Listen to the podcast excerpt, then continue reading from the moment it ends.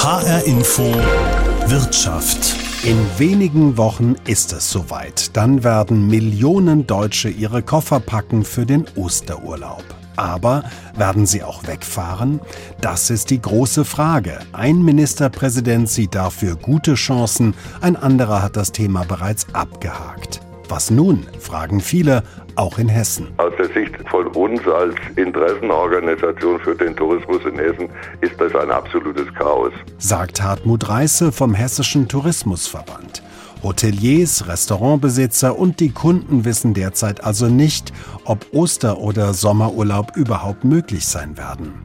Was passiert, wenn ich jetzt trotzdem schon buche? Laufe ich dann meinem Geld unter Umständen wieder hinterher, wenn der nächste Lockdown kommt? Was hat sich durch Corona im Tourismus geändert und wie sieht Reisen in der Zukunft aus? Das will ich wissen. H-Info Wirtschaft mit Alexander Schmidt. Fast alle wollen weg, aber zu buchen trauen sich nur wenige, hieß es auf der Tourismusmesse ITB, die normalerweise in einer Halle in Berlin stattfindet und dieses Jahr virtuell uns auf das Thema Reisen eingestimmt hat. Der Hunger ist groß. Kein Wunder haben die Deutschen, die oft als Reiseweltmeister bezeichnet werden, doch so lange warten müssen. Nicht wenige haben 50 Wochen lang auf ihre Reise gespart und sich genauso lange darauf gefreut. Und jetzt? Großes Rätselraten. Auch bei Christian Gerlach. Für ihn ist Corona Wohl und Wehe zugleich. Sein Hotel Werbetal am nordhessischen Edersee ist zwar seit Monaten geschlossen wegen der Pandemie, doch deren Folgen bieten dem Waldecker Familienunternehmer auch eine große Chance. Urlaub in Deutschland hat nämlich einen gewaltigen Aufschwung erlebt.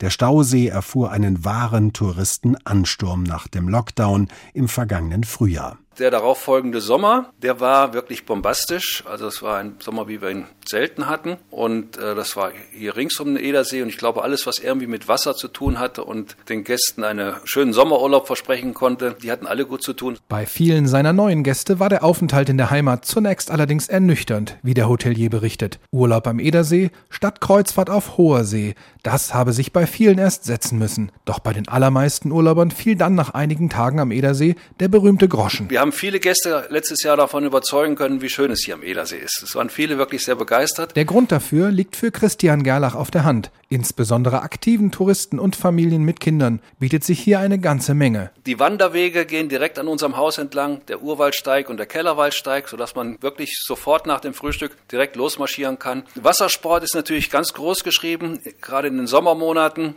Und da kann man hier einfach alles machen. Segeln, tauchen, surfen und so. Mit den positiven Corona-Erfahrungen steht der Hotelier nicht allein da. Auch bei der Edersee Marketing GmbH blickt man sehr positiv auf den Sommer 2020 zurück. Geschäftsführer Klaus Günther bestätigt, dass wir letztes Jahr in den Sommermonaten, insbesondere in den Monaten Juli, August und auch noch im September, tatsächlich gerade auch im Übernachtungsbereich die besten Zahlen aller Zeiten, hätte ich fast gesagt, also wirklich sehr gute Übernachtungszahlen geschrieben haben, die teilweise 40 Prozent über den Zahlen in 2019 lagen. Auf das Gesamtjahr betrachtet habe man zwar Verluste verzeichnet, die sind aber deutlich weniger gravierend als andere anderswo in Hessen. Auch der Marketing-Profi vom Edersee sieht den Erfolg in der Fülle von Angeboten, die seine Region zu bieten hat. Wir haben hier mit Natur- und Nationalpark insbesondere auch ein sehr breites Naturangebot, was man halt zu Fuß erleben kann, was man per Rad entdecken kann.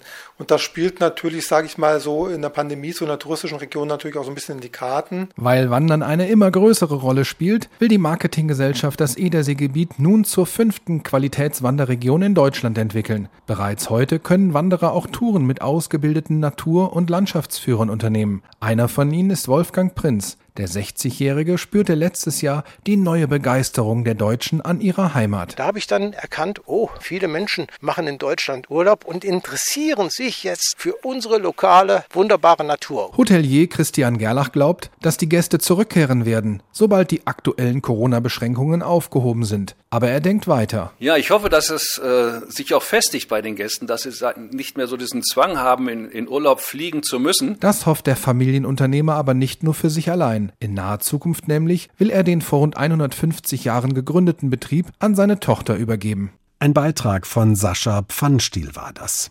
Der Edersee in Nordhessen ist nur eine Region, die Touristen gern in Hessen ansteuern. Es gibt auch reizvolle Städte, die normalerweise von Geschäftsreisenden und Tagestouristen besucht werden. Von Hartmut Reiße, dem Geschäftsführer des Hessischen Tourismusverbandes, will ich wissen, wie sich die unterschiedlichen Regionen in diesem einen Jahr Pandemie geschlagen haben. Der Geschäftsreisetourismus ist komplett eingebrochen. Das wird am deutlichsten an den Zahlen von Frankfurt, wo wir ein Minus von 62 Prozent in 2020 gegenüber 2019 hatten. Und wir haben aber insgesamt in Hessen ein Minus von 48 Prozent. Das heißt, die regionalen Unterschiede sind groß. Im Waldeck-Frankenberg zum Beispiel mit dem Wintersportort Willingen, wo auch Sommerurlaub ja möglich ist, da haben wir nur ein Minus von 30 Prozent. Die Städte haben also in den vergangenen Monaten mehr gelitten als die ländlichen Regionen. Könnten beide denn nicht enger zusammenarbeiten in Zukunft? Ich glaube, durch Corona ist die Chance jetzt gekommen, wo Stadt und Land wesentlich intensiver zusammenarbeiten werden und voneinander auch profitieren werden.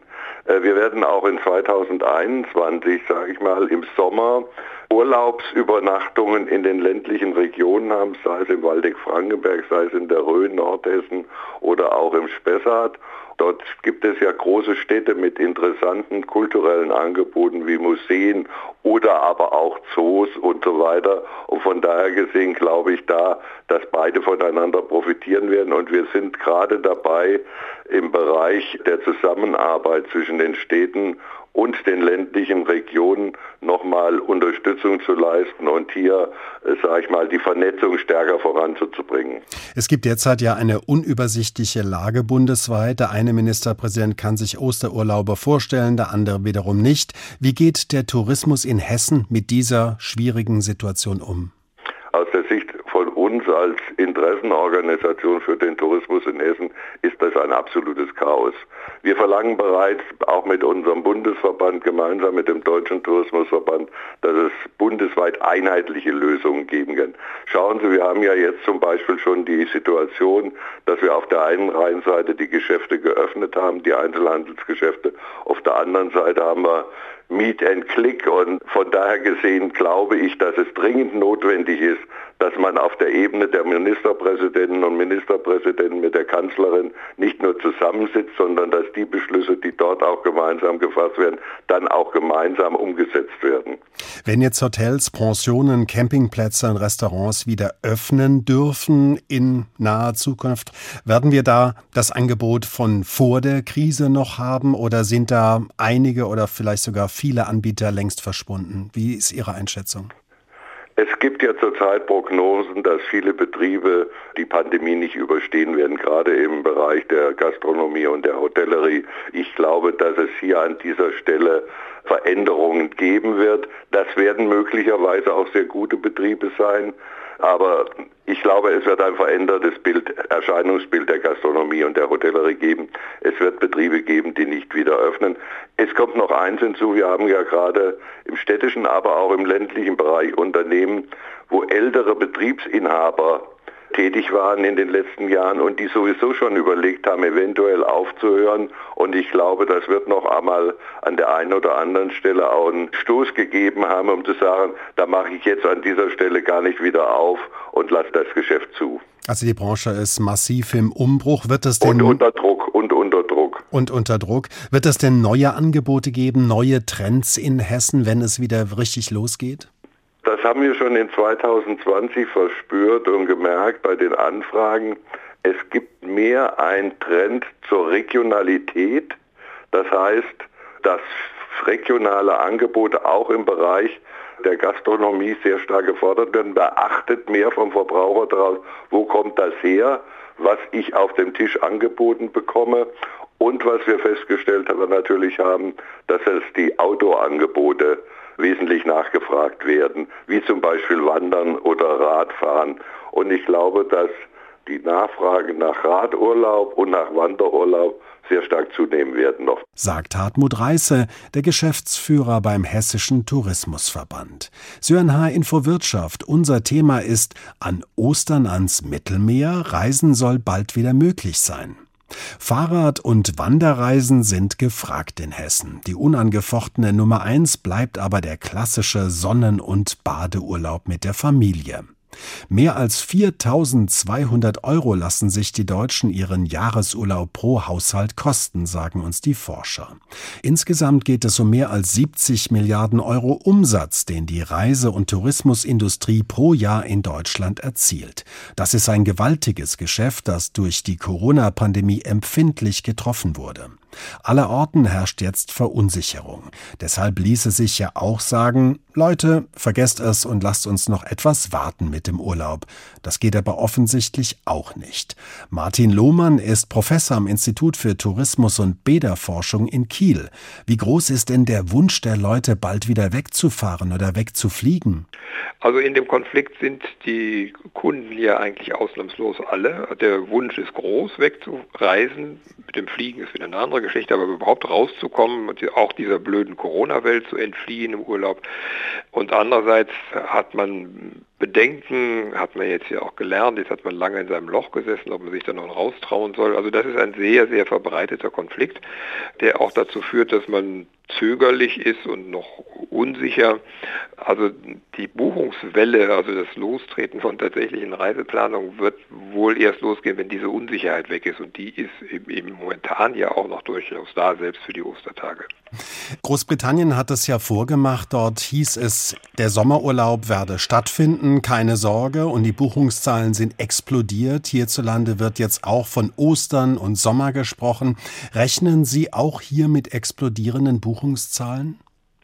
Wenn man sozusagen die Schleusen tatsächlich öffnet, dann wird es sicher sehr schnell sehr viele Buchungen geben. Nicht im Vergleich zu den Vorvorjahren, aber im Vergleich zum letzten Jahr. Wenn Buchungszahlen jetzt in die Höhe schießen, also die Nachfrage steigt, dann könnten die Veranstalter sich ja die Hände reiben und die Preise kräftig anheben. Wird das so kommen? Das ist schwer vorherzusagen. Einmal gibt es ja jetzt eine gewisse Barriere, nachdem man gelernt hat, du musst darauf achten, dass du dein Geld nachher auch wieder zurückbekommst, wenn es dann nachher doch nicht klappt mit der Reise, dass die Kunden doch ein wenig vorsichtiger sind. Deswegen werden die Reiseveranstalter jetzt sicher nicht sehr stark an der Preisschraube drehen. Andererseits haben sie natürlich auch höhere Aufwendungen und höhere Risiken, die am Ende irgendjemand bezahlen muss.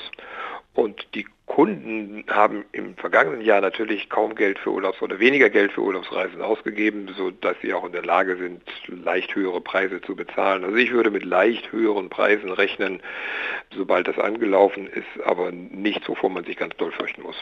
Griechenland und die Türkei sind nach Angaben des Deutschen Reiseverbands derzeit angesagt. Das zeigten die ersten Buchungen. In beiden Ländern sind die Corona-Fallzahlen ja höher als deutschlandweit. Sind diese Urlauber eigentlich nur noch mit zum Beispiel Impfungen und Tests, Tests und nochmal Tests zu machen?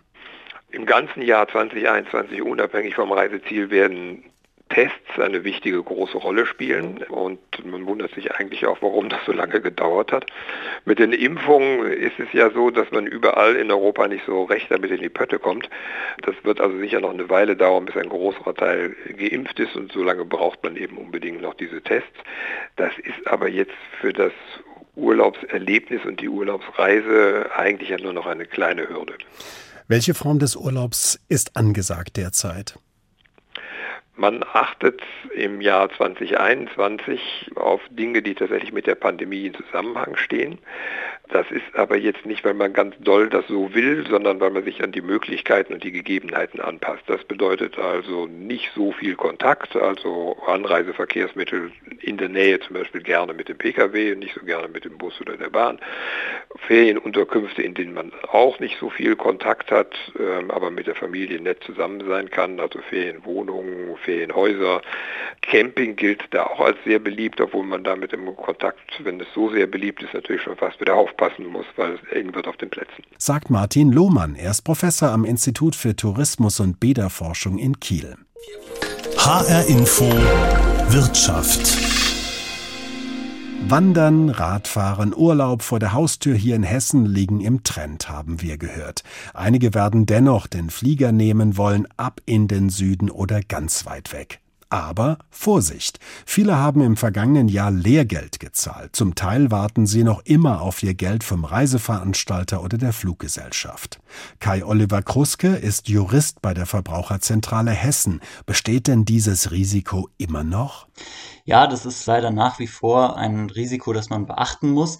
In der Regel müssen Sie ja Ihre Reise, Ihre Flüge Vorkasse bezahlen. Das heißt, äh, Sie gehen in Vorleistung und Sie wissen eben nicht so genau, ob die Leistung dann tatsächlich erbracht wird und sie möglicherweise ihrem Geld hinterherlaufen müssen. Wenn ich individuell einen Flug buche oder ein Hotelzimmer, ist das genauso riskant wie bei einer Pauschalreise? Also hinsichtlich der Vorkasse ist es ein ähnliches Risiko. Sie gehen in beiden Situationen in Vorkasse. Der Vorteil bei einer Pauschalreise ist, dass sie zumindest gegen die Insolvenz des Reiseveranstalters abgesichert wären. Dazu muss der Reiseveranstalter ja eine äh, Insolvenzversicherung abschließen und ihnen das auch nachweisen. Und das ist dann der Vorteil, den Sie bei der Pauschalreise haben. Sollte Ihr Reiseveranstalter in der Zwischenzeit in die Insolvenz rutschen, würden Sie zumindest Ihr Geld wieder erlangen. Gibt es denn da zumindest für die Kunden mehr Sicherheit, wenn sie bestimmte Zahlungswege wählen? Man kann ja eine Reise im Voraus per Überweisung zahlen, man kann sie per PayPal oder per Kreditkarte zahlen. Gibt es da möglicherweise etwas mehr Sicherheit? Ja, zumindest eine Kreditkartenzahlung kann man in Erwägung ziehen, denn da gibt es das sogenannte Chargeback-Verfahren. Und bei dem Chargeback-Verfahren hätten Sie die Möglichkeit, Ihre Zahlung zurückzufordern, wenn Sie keine Leistung bekommen haben. Und zu den Fällen, in denen ich keine Leistung bekommen habe, zählen die Kreditkartenunternehmen eben auch den Fall der Insolvenz sogar. Das heißt, das ist möglicherweise dann noch äh, ein Strohhalm, an den man sich klammern kann, um da dann wieder an sein Geld zu kommen. Wenn ich jetzt trotz der ganzen Widrigkeiten dennoch zum Beispiel an Ostern jetzt wegfahren möchte, zum Beispiel nach Südeuropa, wie sollte ich mich da vorbereiten? Wie sollte ich mich informieren? Also das Wichtigste ist, dass man sich Infos sucht, was gelten aktuell für Regeln und sich dabei auch bewusst machen, dass diese Regeln sich noch ändern können. Also wir haben das ja in der ersten Welle mitbekommen, da hat sich teilweise innerhalb von wenigen Tagen auch einiges getan. Sie finden Informationen dazu beim Auswärtigen Amt. Zu jedem Reiseland auf der ganzen Welt können Sie da schauen, ob das jetzt Spanien ist oder Djibouti. Da finden Sie zu jedem Land etwas. Dann gibt es auch eine Seite der Europäischen Union, die speziell zu den Regeln, die in Europa gelten, informieren. reopen.europa.eu heißt die. Und dann ist der dritte wichtige Aspekt für die Reiserückkehr, müssen Sie teilweise in Quarantäne sich begeben. Und auch dafür finden Sie auf der Seite des hessischen Sozialministeriums dann Informationen, was gelten gerade für Quarantäneregeln, wie lang ist die Quarantäne und für welche Länder gibt es diese Quarantäneregeln und für welche nicht. Würden Sie jetzt seitens der Verbraucherzentrale Hessen den Kunden raten, schon für Ostern oder den Sommer zu buchen oder vielleicht doch noch abwarten? Was, was raten Sie? Also es ist eine sehr individuelle Entscheidung. Soweit man das irgendwie organisieren kann, ist es sicherlich hilfreich, eine möglichst spontane Buchung vorzunehmen, eben um dann auch dieses Risiko der Vorkasse etwas zu minimieren. Dann kann man sich überlegen, ob man so Flex-Tarife nimmt, die man vielleicht noch kurzfristig stornieren kann. Auch da wäre es wieder wichtig, dass man genau hinguckt, wie lang kann ich die denn stornieren und kann ich die eben wirklich stornieren oder ist das an bestimmte Bedingungen geknüpft? Da gibt es leider auch manchmal Missverständnisse. Da muss man also auch genau hingucken. Sagt Kai Oliver Krusker, Jurist bei der Verbraucherzentrale Hessen. An Ostern ans Mittelmeer. Reisen soll bald wieder möglich sein, ist unser Thema in H-Info Wirtschaft. Reisen verändert sich. Vor Jahrzehnten waren es noch die klassischen zwei bis drei Wochen mit der Familie am Strand, die beinahe schon zum Standard gehörten. Jetzt sind es eher die kürzeren Trips, zunehmend ökologisch und naturverbunden. Die Corona-Pandemie treibt die Veränderungen jetzt zusätzlich an. Wie müssen wir uns Reisen in Zukunft vorstellen? Das will ich von Professor Ulrich Reinhardt wissen von der Stiftung Zukunftsfragen. Kurzfristig ist es sicherlich so, dass viele Bürger zwar auf gepackten Koffern sitzen, aber eben sehr unsicher sind, ob sie dieses Jahr verreisen können. Langfristig kann man aber schon jetzt sagen, der Tourismus wird sich wie in der Vergangenheit auch nach dieser Krise wieder erholen und wir werden wieder massenhaft unterwegs sein. Wir erleben durch digitale Techniken, durch veränderte Rollenbilder, dass Menschen in Patchwork-Verbindungen leben, quasi immer erreichbar sind, permanent sozusagen ihre Rollen wechseln, Beruf, Privates. Bedeutet das in Zukunft letzten Endes mehr oder weniger Zeit für Urlaub? Wie schätzen Sie das ein? Ich glaube, die Zeit für den Urlaub wird in etwa gleich bleiben. Wir werden aber immer kürzer trotzdem verreisen. Das heißt, ich kann, in der Vergangenheit war es ja so, dass wir gerne drei Wochen am Stück verreist sind. Dann waren es irgendwann um die Jahrtausendwende nur noch zwei Wochen. Jetzt sind es im Durchschnitt nur noch gut zehn Tage, die wir eben am Stück unterwegs sind. Ich glaube, das wird in Zukunft sich wahrscheinlich noch weiter reduzieren. Insofern glaube ich, werden wir dann vielleicht einmal pro Jahr eine Woche unterwegs sein, dafür aber dann eben noch zwei, dreimal ein verlängertes Wochenende, wo wir Freunde besuchen, eine Metropole besuchen, ähm, einfach für uns unterwegs sind, um kurz die Batterien wieder aufzuladen. Aber dieser klassische Urlaub, wie wir ihn vielleicht noch aus der eigenen Kindheit kennen, wo man eben am Stück zwei, drei Wochen unterwegs war, den wird es in Zukunft wahrscheinlich deutlich seltener geben. In den 90er Jahren ging es ja noch darum, möglichst billig, möglichst weit weg zu fahren. Seitdem haben sich die Reisegewohnheiten radikal geändert. Ist heute noch ein klares Muster erkennbar, das sich auf die Zukunft übertragen lässt? Oder ist das alles sehr heterogen? Ich glaube nach wie vor das Grundbedürfnis des Reisens, die Erholung von und für die Arbeit oder vom Alltag wird auch in Zukunft sicherlich ganz entscheidend für ein Urlaubsglück sein. Andererseits haben Sie natürlich völlig recht. Es ist sehr unterschiedlich. Die einen wollen viel erleben, wollen, die andere wollen neue Leute kennenlernen. Jemand anders möchte vielleicht der Kultur frönen, jemand anders der Kulinarik. Also das variiert sicherlich genauso wie die Destination. Den einen zieht es eher in die Ferne. Der andere ist glücklich, wenn er Urlaub vor der eigenen Haustür machen kann. Viele von uns sind ja mit dem Bild aufgewachsen, dass wir mit einem Auto oder mit einem Flugzeug in den Urlaub reisen, auf nicht ganz so weiten Verbindungen auch mit der Bahn. Wird das auf absehbare Zeit, Stichwort Nachhaltigkeit und Ökologie, auch so bleiben? Ich fürchte vorerst ja. Also ich glaube, dass jetzt ein Verhaltenswandel sich abzeichnet. Das ist nur im Einzelfall der Fall. Urlaub ist und bleibt das Highlight des Jahres für viele Bundesbürger. Darauf werden 50 Wochen gespart. Da werden sich 50 Wochen drauf gefreut und dann eben unterwegs zu sein. Dass da jetzt eine große Abkehr vom Flugzeug oder von, vom Auto zu erkennen wäre, lässt sich leider nach wie vor nicht nachweisen. Andererseits habe ich durchaus die Hoffnung, und die ist, glaube ich, auch berechtigt, dass wir schon in wenigen Jahren eben dank der Technik und dank der Weiterentwicklung auf ähm, Fortbewegungsmittel zurückgreifen können, die deutlich umweltfreundlicher sind, sodass wir weiter in die Welt bereisen werden können. Deutschland war ja schon vor Corona das beliebteste Reiseziel der Deutschen und ist es während der Pandemie noch viel stärker geworden. Werden wir in Zukunft noch mehr hier vor Ort kurze Urlaube, wie Sie es bereits angedeutet haben, machen? Ich glaube, in den nächsten Jahren auf alle Fälle, das liegt jetzt nicht nur an der Pandemie und am Thema Sicherheit, sondern sicherlich auch an der demografischen Entwicklung in Deutschland. Immer mehr ältere Reisende, die eben traditionell dann eher kürzere Reisen im eigenen Land ausüben. Andererseits glaube ich natürlich auch, dass Deutschland touristisch wirklich sehr stark aufgerüstet hat. Also die Infrastruktur ist perfekt, die Versorgung vor Ort ist hervorragend. Es wurde sehr viel investiert, auch in Attraktionen vor Ort. Der Standard ist hoch. Ja, und selbst bei der Urlaubsfreundlichkeit, also der Gastfreundschaft, haben wir nachweislich in Deutschland auch ordentlich zulegen können. Insofern bin ich sehr optimistisch, dass gerade deutsche Tourismusgebiete in Zukunft sehr stark werden profitieren können. Nicht nur vom, von den Touristen aus dem eigenen Land, sondern ich glaube sogar noch einen Schritt weiter, dass mehr ausländische Touristen in Zukunft Deutschland besuchen werden. Wird das Angebot hierzulande dann auch sich ändern? Ich glaube, wir werden internationaler oder globaler werden. Wir werden natürlich einerseits versuchen, bei unseren Stärken zu bleiben, andererseits aber uns da auch wirklich ein wenig wandeln müssen. Das fängt mit so banalen Sachen an, dass es wirklich ähm, nicht nur die europäische Kultur gibt, sondern wir auch stärker auf die beispielsweise asiatische Kultur eingehen werden müssen. Denn ich glaube, da ist noch einiges, was besser werden kann in Deutschland. Andererseits glaube ich natürlich schon, dass auch ausländische Reisende dann in Deutschland ein bestimmtes Bild werden vorfinden wollen. Das heißt sehr viel Historisches, sehr viel Kulturelles. Und da kann Deutschland natürlich ohnehin sehr gut punkten. Verraten Sie mir noch zum Schluss, was besser werden kann. Sie haben gesagt, einiges könnte noch besser werden.